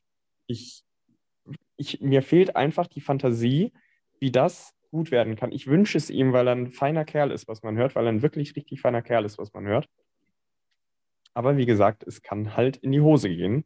Und also deswegen, ich von den Namen her rein, Trainer wie Spieler, sollte Schwenning die Pre-Playoffs schaffen. Gute Leute geholt, gute Leute gehalten. Ich traue immer noch Alexander Karatschun nach. Aber ich könnte mir vorstellen, dass das die Saison nichts gibt, Milan. Ja, das sehe ich ganz genauso. Wenn man sich den, den Kader einmal anguckt, die haben ähm, John Ramage, ähm, William Weber, Marius Möchel, ähm, die beiden Spinks, durchaus einige Spieler also dabei, die ähm, äh, den Hang dazu haben, mit Strafzeiten zu hantieren. Und ähm, das passt einfach nicht zum System Harold Kreis. Und ähm, es wird eine ziemliche Herausforderung für ihn, glaube ich, das mit seiner Philosophie von, von Eishockey zusammenzubringen. Das kann vielleicht am Anfang für die ersten Wochen funktionieren.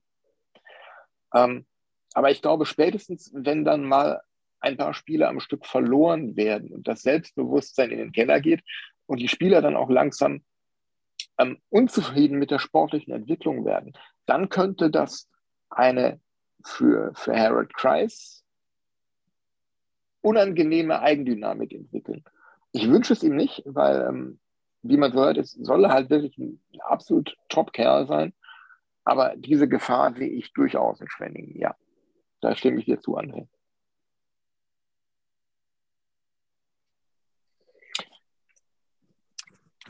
Das bringt mich auf die Idee, lasst uns doch daraus eine Trainerentlassungswette machen. Welche Mannschaft entlässt als erstes den Trainer und wann? Äh, sowas sowas finde ich immer ein bisschen fies. Also ich tue mich da bei Comunio, äh, bei, bei, bei Kicktip, tue ich mich da nicht so schwer mit, weil es irgendwie nur anonym ist, aber da geht es halt um Namen und Leute, die ihr Geld damit verdienen und äh, also könnt ihr gerne machen, aber den Tanz würde ich ehrlich gesagt auslassen. Okay. Dann lassen wir es. Ich hätte da vermutlich eher einen anderen Namen genannt als hier. Aber gut, äh, Straubing ist der nächste Club auf unserer Liste. Tom Pokel und sein Team, erstmals jetzt in der Champions Hockey League dabei, haben, äh, war es, Höhlunder 5-2 geschlagen, fand ich etwas überraschend. Und haben mit Luke Adam einen Spieler in ihren Reihen jetzt, den wir in Düsseldorf auch noch kennen. Daniel, was hältst du von den Straubing Tigers?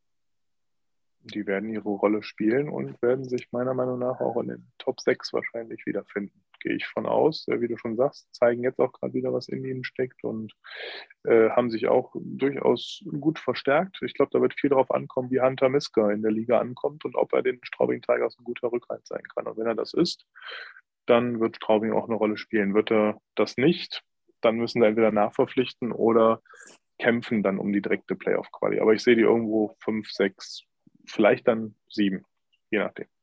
Ja. André?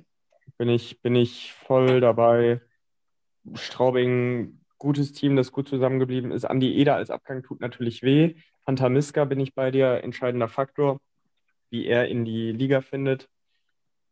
Und dann, wenn Tom Pokel sein System wieder durchgesetzt bekommt, was echt richtig unangenehm zu spielen ist. Straubing-Spiele Früher war das so, ja, fährst nach Straubing, nimmst ein Pünktchen mit, nimmst vielleicht noch eine gute Tordifferenz mit. Aber das hat sich in den letzten Jahren so krass geändert. Straubing ist mega eklig zu spielen. Und deswegen, also ich bin da bei dir. Ich sehe die tatsächlich sogar, weil sie gut zusammengeblieben sind und sich sinnvoll ergänzt haben, tatsächlich sogar eventuell auch um Platz 4 mitspielen, je nachdem, wie es bei den äh, Großkopfhatten aussieht, Milan. Ja, das sehe ich ganz ähnlich. Und ähm, du sagst, sie sind eklig zu spielen, das würde ich aber ähm, durchaus als Kompliment für Tom Pokel werten, weil es einfach wahnsinnig unangenehm ist. ne, die, also die gehen unter die Haut, die tun weh. Und ähm, ja, es ist halt, wie du sagst, eklig für, als, als Gegner. Aber ähm, ja, die ziehen ihr Ding durch. Und ähm, ich finde, Tom Pokel macht einen guten Job. Und äh, ja, Platz irgendwo in den Top 6 werden die sicherlich wieder landen. Und ähm, ich bin ganz ehrlich, nachdem Corona sie vor äh, zwei Jahren um ihre erste Champions Hockey League Teilnahme gebracht hat, gönne ich ihnen das auch, dass sie das jetzt nochmal erleben dürfen und diesmal dann auch mit Zuschauern und in echt. Und ähm, es sei ihnen wirklich mal gegönnt. So, und damit sind wir schon fast durch. Da bleiben noch die äh, Grizzlies aus Wolfsburg mit ihrem neuen Torhüter-Duo Dustin Sterlmeier, der war ja schon da, und etwas überraschend, Justin Poggi, der ähm, quasi eine Blitzverpflichtung war, nachdem ähm, Chad Pickard um Vertragsauflösung bat. Und ähm, was wiederum dann dazu führte, dass der eigentlich schon fast sicher in Wolfsburg gelandete Kaspar Staugarwins plötzlich nach Iserlohn kam. Aber ähm, ja, so hängt das alles zusammen. Justin Poggi jetzt in Wolfsburg. Und ähm, ansonsten, äh, ja, die Rüpel-Teddys sind immer noch dabei. Darren Archibald und ähm, Spencer Machacek, André. Ja, und Spencer Machacek ist auch einer der Spieler, die ich in Düsseldorf sehr vermisst habe. Wirklich toller Torriecher. Ich glaube, Justin Poggi ist ein gleichwertiger Ersatz für Chad Pickard. Justin Poggi kann mal ein Spiel gewinnen, kann mal ein Spiel verlieren und Dustin Strahlmeier ist für mich ein top-deutscher Torhüter, der dir eigentlich jedes Spiel grundsätzlich erstmal gewinnen kann. Daniel, du hast vorhin in relativ hohen Tönen von Wolfsburg gesprochen. Ich sehe das etwas gedämpft, weil ich meine, dass äh, Tyler Godet, Godet, keine Ahnung, und äh, Christi Sousa aus Wolfsburg gegangen sind. Und das waren ja schon mit die entscheidenden Spieler für den, für den Erfolg der Vorsaison in Wolfsburg. Deswegen, ich könnte mir vorstellen, dass Wolfsburg zwar die Playoffs gut und sicher erreicht, irgendwas im 5er, 6er, 7er Umfeld, aber ich sehe sie nicht ganz so weit oben wie du, glaube ich, Daniel. Ja, das klingt dann danach, weil ich sehe die ganz kleinen Top 4. Äh, irgendwo so 3, 4 würde ich die einschätzen. Ähm, Ganz einfach, weil der Sturm einfach satt ist und die haben, finde ich, die beiden Abgänge auch mehr als adäquat ersetzen können mit Tyler Morley, wahnsinnig starker Spieler, Red Rakshani, auch überragender Spieler, der nicht auch äh, zuletzt auch in der, in der CHL schon mal für Aufsehen sorgte. Dustin Jeffrey, starker Stürmer, John Christoph Bodin ebenfalls. Und äh, dann haben sie einen Lukas Dumont aus Köln geholt. Ich glaube, der wird einen richtig, richtig großen Schritt gehen und äh, in Wolfsburg richtig zu, zu Punkten kommen, die man ihm gar nicht zugetraut hätte. Louis Schinko wird den nächsten Schritt gehen, hat auch in der Vorbereitung schon gezeigt, was in ihm steckt. Also für mich Wolfsburg, weil sie auch die Verteidigung großteils bis auf McCurry zusammengehalten haben und dafür Nolan Sajak auch einen saustarken Verteidiger geholt haben für mich ist Wolfsburg auch aufgrund der Konstanz im Kader und aufgrund gerade des unfassbar starken Sturms und auch des Trainers, der, finde ich, perfekt zu dem Wolfsburger Team passt, ähm, sind die für mich ganz klar Platz 3 oder Platz 4. Also die werden mit, für mich mit Berlin um Platz 3 und Platz 4 kämpfen.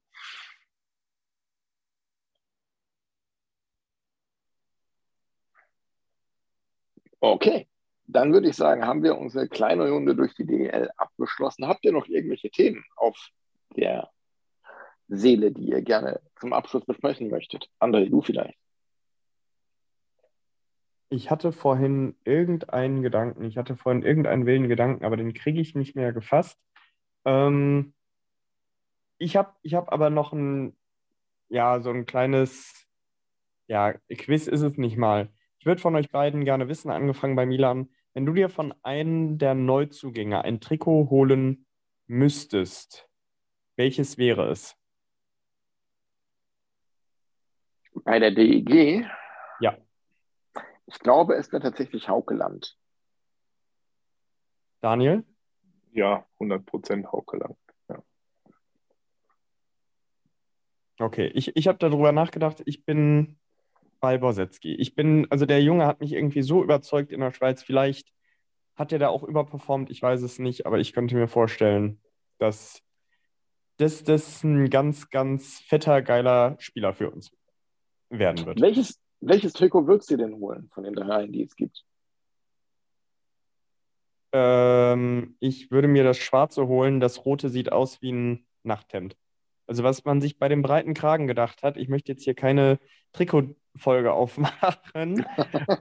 äh, Dann klinge ich mich auch direkt aus. äh, also das, das Rote würde ich meiden wie der Teufel das Weihwasser. Ich finde das Gelbe schön klassisch. Ja, und Schwarz gilt halt immer. Ja, würde ich mir auch das Schwarze holen. Ja, ja wenn, wenn überhaupt. Wenn überhaupt, ja. Aber ich musste André nochmal Verstärker, als Verstärker beipflichten.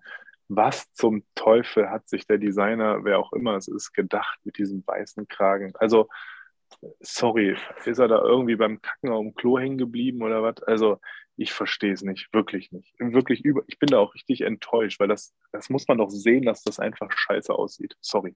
Also, völlig verfehlt. Ich verstehe das nicht, wirklich nicht ich kenne auch keinen einzigen Menschen, der bisher nicht, also keinen einzigen DEG-Fan, der das Trikot gesehen hat und bisher sagt, oh, der weiße Kragen, der ist aber besonders toll an dem Trikot.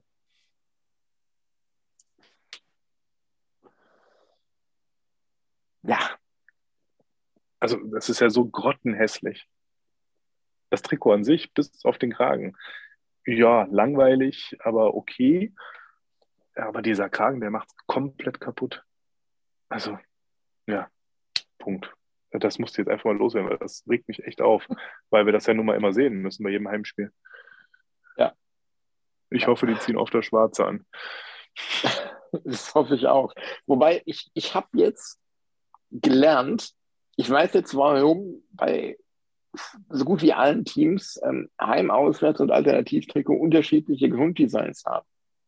Und es nicht einfach dann immer invertierte Farben sind. Wegen den Sponsoren. Nee, es ist wohl eher der Gedanke, dass man versucht, mit jedem einzelnen Trikot einen äh, anderen Geschmack anzusprechen und so ein breiteres Spektrum an Zielgruppe abzudecken. Der eine mag es eher modern, der andere mag es eher klassisch. So die Idee. Und der dritte da. mag eher Schrott. Der dritte ist eher ähm, Marshall Erickson und steht auf Nachthemden. Keine Ahnung. Sorry, hören wir den Rant auf das Heimtrikot auf. Das macht ja gar keinen Sinn. Weil das so, so, schön, das, das Freiheitsgefühl unten rum. Ich sitze gerade sitz halb nackt auf dem Balkon am Meer. Also was, was ich, ich habe gerade wenig Schamgefühl.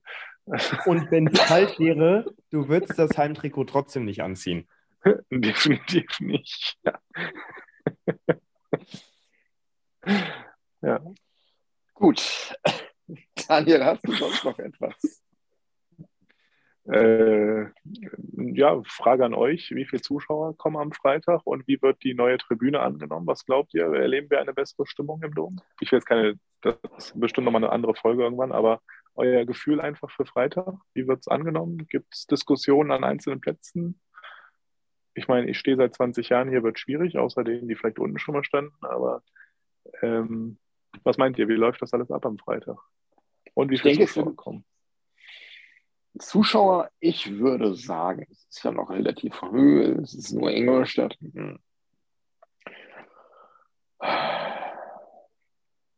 Sechseinhalbtausend. Und ich denke, es wird einige Wochen brauchen, bis sich das eingespielt hat mit der neuen Tribüne, aber dann wird das was recht Gutes werden, denke ich. Ja, ich Und, ähm, ähm, bin mir fehl, also ich bin da nicht so optimistisch. Ich denke, auch wenn ein paar Iserlohner mitkommen, ich bin da eher bei 5000, weil das aber, einfach. Aber wieso sollten Iserlohner mitkommen? Wir spielen gegen Ingolstadt. Ach, danke. Ja, okay, das macht aber nicht.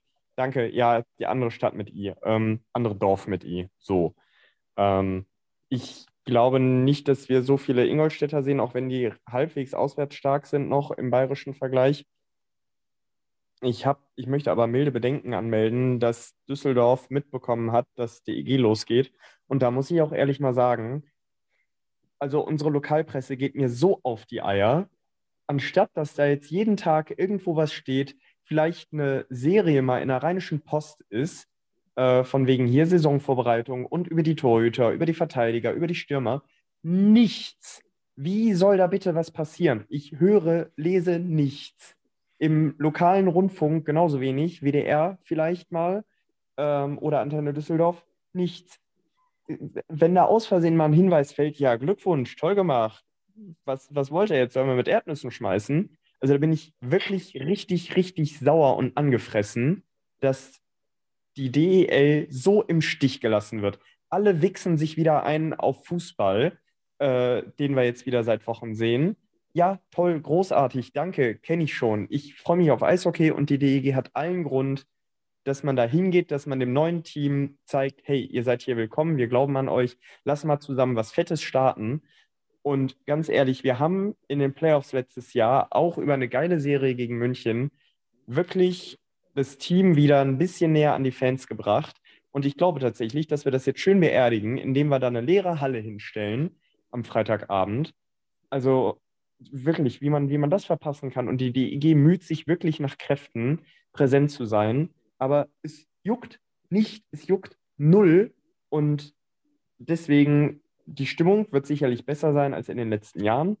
Aber Zuschauerschnitt wird schwierig sein. Und ich bin mal gespannt, wie viele bekannte Gesichter von den, dem Vernehmen nach zwei Dritteln, die ihre Dauerkarte aufgeben wollten, sich, wie ich übrigens auch, einen schönen Laun jetzt zum Stehplatzpreis auf dem Sitzplatz machen. Äh, ich glaube, da wird man das ein oder andere Backpfeifengesicht wiedersehen. Aber nochmal, also was, was die lokalen Medien oder, oder auch die großen, ich meine, ich habe ZDF Sport und Sportschau und das sind halt echt die gängigsten, verlässlichsten deutschen Portale. Ähm, da mal was zur DEL. Nein, aber NBA, NFL, da sind wir dabei. Das ist geil. Da klöppeln wir den ganzen Tag rein. Äh, ich kriege zu viel, ey. Wir haben hier eine Top-Liga, deren Teams in Europa für Aufsehen sorgen. Die großen Teams, die großen Namen aus Schweden, aus der Schweiz, aber mal richtig an die Grenze bringen. Nee, juckt nicht. Anders als Efeu, juckt gar nicht. Also bin ich überhaupt nicht mit zufrieden aber ich kann mich hier aufregen, wie ich will, weil bis das mal wahrgenommen wird, ich meine, mit den, mit den paar netten 100 Zuhörern, aber also da bin ich, da bin ich mega abgefuckt drüber. Dem ist nichts hinzuzufügen. Ähm, ich ich finde es ja immer wieder toll mit Westfaktionen und äh, PR-Aktionen. Unser, unser Herz allerliebster Frieder und sein Team äh, kommen jetzt auch mit den gerade wieder gesprühten Es geht los ähm, äh, Logos in der ganzen Stadt. Aber es ist eigentlich schade, dass die DG das überhaupt machen muss. Ne? Also wäre schön, wenn das eine Ergänzung wäre zu dem sowieso vorhandenen Heißmachen durch eben die lokalen Medien. Aber da kam bisher nichts. Ich bin gespannt. Wir haben ja noch drei Tage. Vielleicht kommt ja, vielleicht kommt der Dienstag, Mittwoch, Donnerstag noch was, äh, wo man mal so ein bisschen Einstimmung macht darauf. Ähm, ja, vielleicht mal Tickets verlost, um einfach mal so ein bisschen aufmerksam zu machen. Ich bin gespannt, was da noch kommt, aber die DG, ja, ich wünsche es der DG, genau wie du sagst, dass die mal mehr Präsenz bekommen in den Medien ohne eigene Aktion. Gefühlt wartet ja die, wartet ja die Presse bei der DG nur darauf, dass, dass mal wieder eine tolle Aktion kommt, die man dann sogar im Fernsehen ausstrahlen kann. Und dann ist wieder Ruhe. Und dann kommt wieder was und dann wird das wieder ausgestrahlt und dann ist wieder Ruhe. Ähm, da muss mehr Kontinuität rein. Ja. Aber um mal bei meiner Ausgangsfrage zu bleiben, ich rechne ähnlich wie Milan so mit 6.500, vielleicht 6, 6.500 und glaube, dass das alles äh, harmonischer wird, als man denkt und dass wir auch direkt beim ersten Spiel eine gewisse Dynamik von der Tribüne bekommen können. Ähm, ich bin halt gespannt, wie manch einer, der ja jetzt auf der Suche nach seinem Stammplatz ist, vielleicht unbedingt so, eine, so einen Wellenbrecher ergaunern möchte und den dann vielleicht an der Stelle, wo er gern stehen möchte, nicht unbedingt bekommt. Äh, ja, ich bin mal gespannt, ob das alles so harmonisch abläuft, weil man kennt es ja, da sind ja vielleicht auch doch ein paar Leute dabei, die dann vielleicht verbal nicht so gut sich äußern können zu manchen Situationen. Ähm, ja, schauen wir mal, wie das abläuft. Ich glaube schon, dass es ein paar Diskussionen im Blog geben kann. Aber hoffe erstmal, dass es alles gut läuft. Ja. Ja, da bin ich auch gespannt, wie das alles wird. Ähm, ansonsten, nö, ich habe sonst nichts weiter. würde ich sagen. Und wenn ihr auch nichts mehr habt, dann äh, berühmte letzte Worte. Daniel, auf Mallorca, fang mal an. Ja, äh, danke erstmal, dass ich so kurzfristig noch dabei sein konnte. Das war wirklich eine spontane Entscheidung. Ähm, ich hoffe, ihr hattet ein bisschen äh, ja, Neugier, Spannung und Interesse an dieser Folge ähm, und Spaß dabei und äh, bleibt uns treu. Die Saison geht ja gerade erst wieder los. Ähm, wünsche euch einen wundervollen Freitag, einen tollen Saisonstart mit unserer DEG und allen anderen Spielen in der DEL. Äh, kommt ins Stadion, nehmt Freunde, Familie, Bekannte, Verwandte, Affären, alle mit. Und äh, ja, bis bald, Herr DEG. Also, das bleiben deine Worte. Milan, Entschuldigung. Die Herr DEG hätte ich nicht sagen dürfen, ne? Das sind ja deine berühmten letzten Worte. Wenn wir, wenn wir jetzt Meister werden, Daniel, gehört es dir. Ähm, okay. Genau. ich, äh, da schließe ich mich an. Also Leute, bringt alles mit ins Stadion, was nicht zu Hause irgendwo angeschraubt ist. Ähm, nicht aufs Eis werfen, bitte. Aber jubeln, Gas geben, Leute begeistern.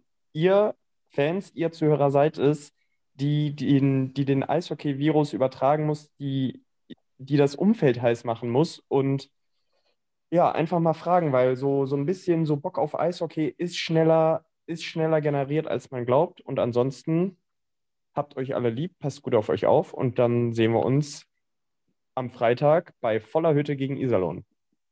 Danke fürs Zuhören. Milan. Ja, erstmal danke an euch beide, dass ihr heute da wart. Ich muss sagen, ich hatte vor dieser Aufnahme, war ich so gar nicht äh, im Eishockey geht los Flow. Jetzt habe ich richtig Bock und freue mich auf Freitag. Danke also an mich beiden. Und jetzt, ja, euch zu Hause viel Spaß beim Hören. Danke fürs Hören. Empfehlt uns weiter und wir sehen uns am Freitag alle in der Halle. Gegen Ingolstadt. Gegen Ingolstadt. Gegen Ingolstadt. Gegen Ingolstadt. Gegen, Habe ich gerade schon wieder Iserlohn gesagt? ja. ja, klasse. Freue freu ich mich dann. Nee, wird super. Freuen sich vor allem deine Freunde, die du mitbringst, wo du sagst, kommt mal mit zum Derby gegen Iserlohn und dann kommt Ingolstadt auf einmal. Ja, ist für uns alle die siebte Stunde.